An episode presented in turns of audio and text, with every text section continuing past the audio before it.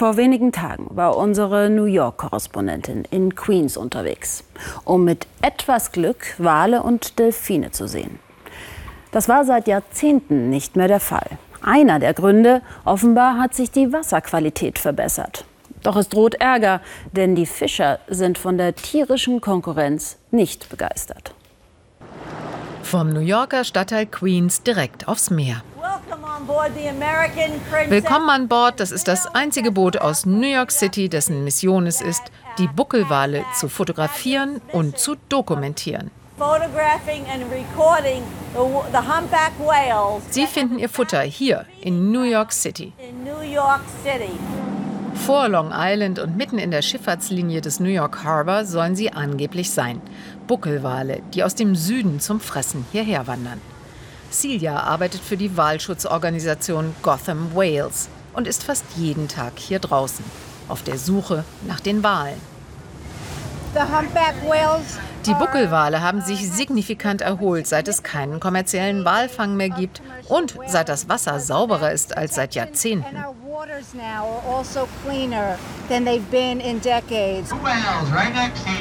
und dann sehen wir die Atemfontäne der ersten beiden Wale.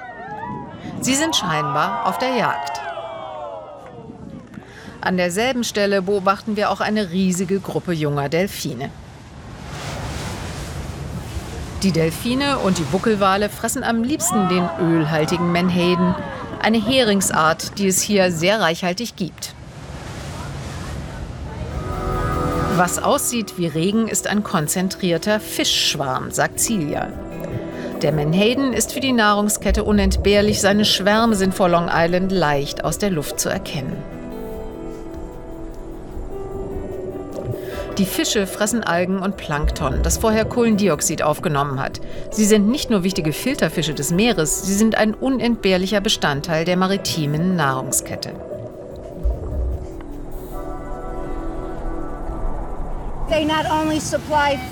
Sie sind nicht nur Futter für Wale, Delfine und andere Arten wie Barsche, Edelfische, Haie und Seevögel, sondern sie sind eine Schlüsselgattung. Menhaden ein leichter Fang für Wale, aber auch für die Industriefischer an der Küste. Bis vor sechs Jahren hat die Fischindustrie zu viele gefangen, sodass für Wale und Delfine zu wenig übrig blieb. Erst mit der Einführung einer Fangquote 2013 konnten die Bestände sich erholen. Die Wale kamen zurück. In Reedville im Bundesstaat Virginia leben fast alle vom Menhaden. Der letzte industrielle Fischereibetrieb an der US-Atlantikküste ist die Firma Omega Protein. Essen kann man die Fische nicht. Ihr Omega-3-haltiges Fleisch wird zu Fischöl oder zu Fischmehl verarbeitet. Diese Fische hier sind drei oder vier Jahre alt, aber gleich kommt jemand von der Meeresorganisation NOAA und wird ihr echtes Alter bestimmen. Und basierend auf dem Fangort können sie dann auch feststellen, wie viel der Biomasse wir entnommen haben. In Reedville ging es immer nur um den Menhaden. Früher waren die Fangmengen unbegrenzt, die Bestände erschienen unerschöpflich. Ein Irrtum. Überfischung ließ in den 60er Jahren den Menhaden beinahe aussterben, die Wale waren da schon weg. Jetzt kann das nicht nochmal passieren, glauben sie bei Omega. Die Fischfangquote werde das verhindern und sogar noch Rücksicht auf das Ökosystem nehmen. Es gibt keine Überfischung. Die Fischerei entnimmt nur 6 bis 8 Prozent der Biomasse in jedem Jahr.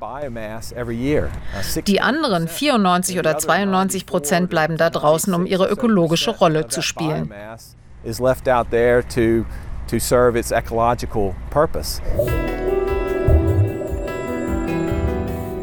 Ohne Menhaden keine Buckelwale.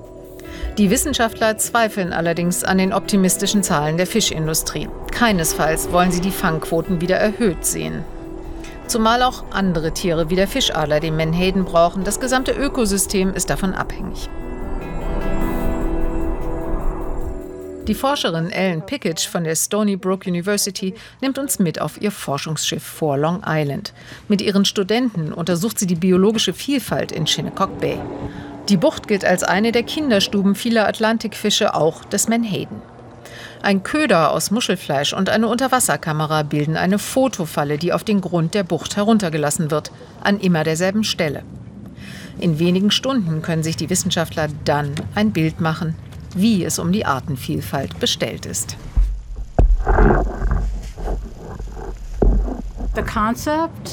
Man muss nicht immer nur die Fangmengen selbst berücksichtigen, sondern auch die Fischmenge, die andere Meerestiere brauchen, wie Wale, Barsche, Thunfische, Haie.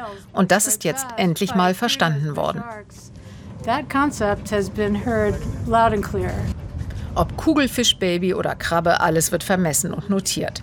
Alle gehören zum funktionierenden maritimen Ökosystem, ohne dass die Wale hier kein Futter finden würden. Es gibt jetzt riesige Menhaden-Schwärme direkt vor New York City.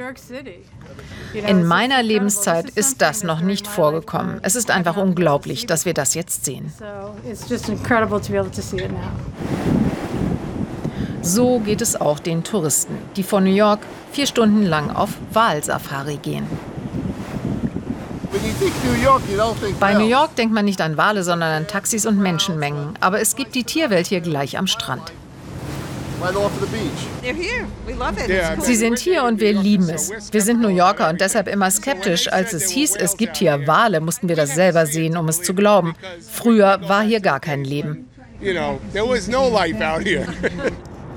Für die Wale und gegen eine höhere Fangquote setzt sich Gotham Wales ein. Bleibt die Frage, ob genug Menhaden für alle da ist.